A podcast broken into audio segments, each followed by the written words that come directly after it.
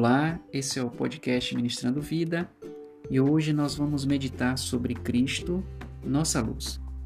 Que Deus, em Sua infinita graça e tão grande amor, nos abençoe e nos conduza em mais um tempo em torno de Sua palavra. Romanos 10, 17 nos diz que a fé vem pelo ouvir e o ouvir pela palavra de Deus. Em outra versão da Bíblia, esse versículo diz que a fé vem por ouvir a mensagem e a mensagem vem por meio da pregação a respeito de Cristo. Possamos então, pela fé, meditar nessa porção da palavra de hoje, na esperança de que o Senhor, Ele mesmo, fale conosco, revelando-nos mais o seu amado Filho, Jesus Cristo. João, então, aqui no capítulo 1, versículo 4, nos diz assim: A vida estava nele, e a vida era a luz dos homens. Aqui nesse versículo, João nos fala de Jesus Cristo, o Verbo de Deus, o Autor da vida, aquele que veio a este mundo para nos conceder a vida eterna, a vida Zoe, vida de Deus. Aqui há uma diferença entre a vida bios, biológica, nesse tempo que logo passa, e a vida Zoe, a vida eterna, a vida de Deus. Todo ser humano que vem a este mundo, nascido de pai e mãe, por causa do pecado, por causa da natureza herdada de Adão, nasce sem a vida eterna. Embora vivo na perspectiva bios, biológica, está morto espiritualmente falando, morto nos seus delitos e pecados. Por isso Jesus veio a este mundo, para dar vida a todo aquele que pela fé crê no seu nome, a todo que crê na sua pessoa, na sua obra de redenção, obra de salvação que ele realizou na cruz do Calvário Efésios 2:1 nos diz que Deus nos deu vida em Cristo, quando estávamos mortos nos nossos delitos e pecados. João 3:36 também diz: Por isso quem crê no Filho tem a vida eterna. O que todavia se mantém rebelde contra o Filho não verá a vida, mas sobre ele permanece a ira de Deus. Em João 5:24, o Senhor Jesus diz: Em verdade, em verdade vos digo, quem ouve a minha palavra e crê naquele que me enviou tem a vida eterna. Não entra em juízo, mas passou da morte para a vida. E em 1 João 5,12 nos é dito que aquele que tem o Filho tem a vida. Aquele que não tem o Filho de Deus não tem a vida. E é por isso que João, aqui em João 1,4, diz: A vida estava nele, em Jesus Cristo, o Filho de Deus, o Verbo de Deus. E João diz mais: ele diz que a vida era a luz dos homens. Temos então essa relação entre vida e luz, vida eterna e luz para o pecador. E para compreendermos melhor, né, um pouco mais esse sentido de luz, vamos ver o que o Senhor Jesus diz em Mateus, no capítulo 4, versículo 16. O povo que estava assentado em trevas viu uma grande luz e aos que estavam assentados na região e sombra da morte, a luz raiou. Desde então, começou Jesus a pregar e a dizer: Arrependei-vos, porque é chegado o reino dos céus.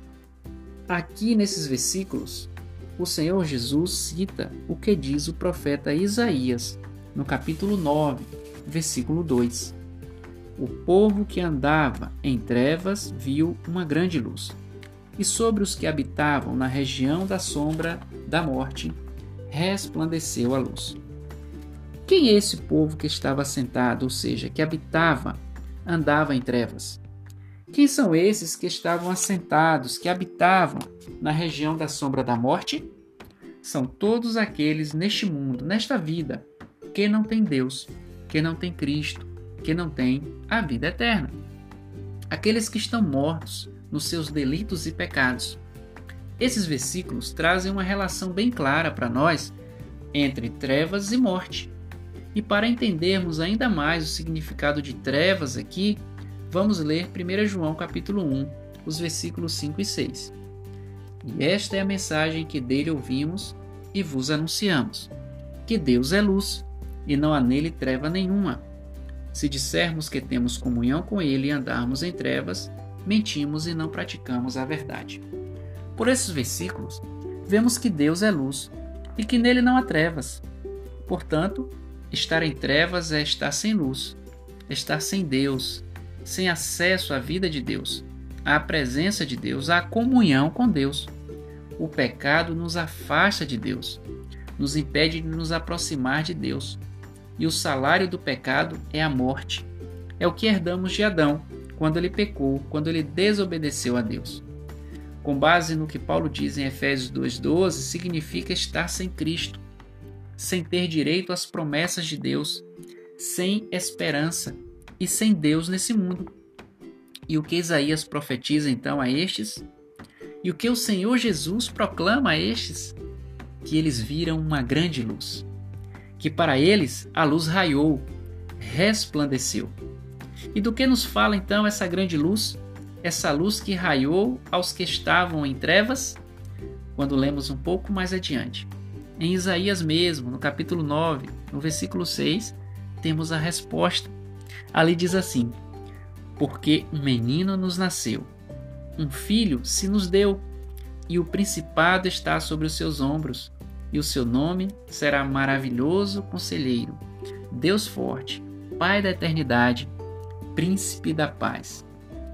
Essa luz que raiou é aquele menino que nasceu em Belém. Jesus, o Filho de Deus, que se fez carne e habitou entre nós. Se você ler João capítulo 1, os versículos de 1 a 14, você vai ver esse movimento da luz verdadeira vindo em nossa direção. O Verbo eterno, na eternidade, com Deus, vindo a este mundo, onde nós habitávamos para nos salvar. João o viu, a luz da vida, e deu o seguinte testemunho em João 1,14: E o Verbo se fez carne e habitou entre nós, cheio de graça e de verdade, e vimos a sua glória, glória como do unigênito do Pai.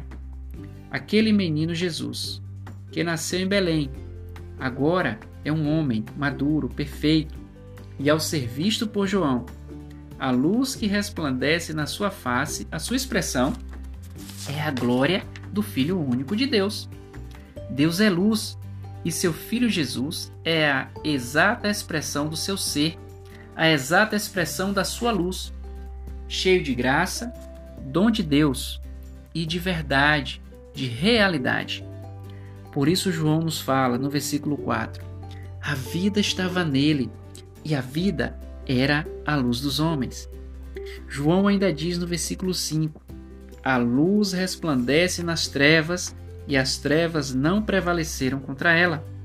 As trevas que nos aprisionavam, uma realidade ao nosso redor e também dentro de nós, por causa do pecado habitando em nós, foram vencidas pela luz. São vencidas pela luz. As trevas não prevalecem contra a luz da vida. Nos versículos de 9 a 13, João acrescenta: Ali, em Cristo, estava a luz verdadeira, que alumia a todo homem que vem ao mundo. Estava no mundo, e o mundo foi feito por ele, e o mundo não o conheceu. Veio para o que era seu, e os seus não o receberam. Mas a todos quantos o receberam, deu-lhes o poder de serem feitos filhos de Deus, aos que creem no seu nome os quais não nasceram do sangue, nem da vontade da carne, nem da vontade do homem, mas de Deus. Sabemos que muitos não creram. Outros não creem e tantos outros não virão a crer no nome do Senhor Jesus Cristo. Ele veio ao mundo que foi feito por ele, veio para o que era seu e os seus não o receberam. Esses permanecerão em trevas, mortos nos seus delitos e pecados. Mas a todos aqueles que creram, aos que creem e aos que ainda virão a crer, no nome de Jesus, o Filho de Deus.